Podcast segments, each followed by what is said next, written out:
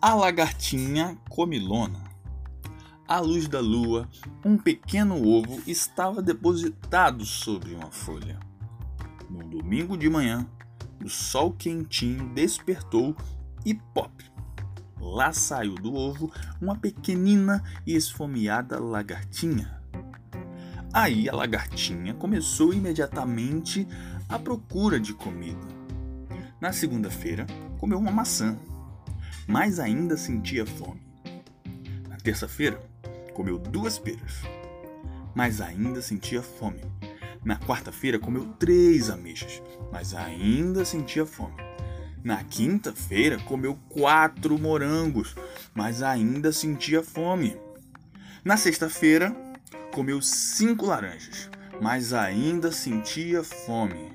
No sábado, comeu uma fatia de bolo de chocolate, um sorvete, uma fatia de queijo, uma fatia de salame, um pirulito, uma fatia de torta de frutas, uma salsicha, um doce e uma fatia de melancia. Nessa noite, senti uma dor de barriga. O dia seguinte era domingo novamente. A lagartinha comeu uma folha verde e depois disso sentiu-se muito melhor. Agora já não tinha fome e também já não era uma lagartinha, era uma lagarta grande e gorda.